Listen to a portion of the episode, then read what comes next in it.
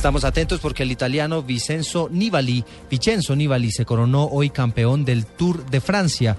Como suele ser tradicional, la etapa sirvió de paseo triunfal al vencedor en los Campos Elíseos. El italiano se convirtió en el sexto ciclista que gana las tres grandes vueltas.